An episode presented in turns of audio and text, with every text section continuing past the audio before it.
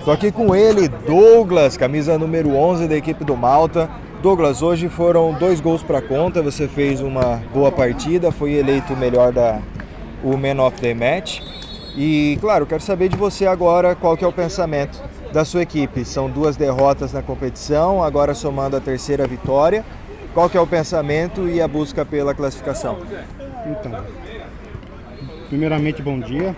Então, a partida foi meio truncada, né? Perdemos muito gol. Nós sabemos que nós precisava dessa vitória.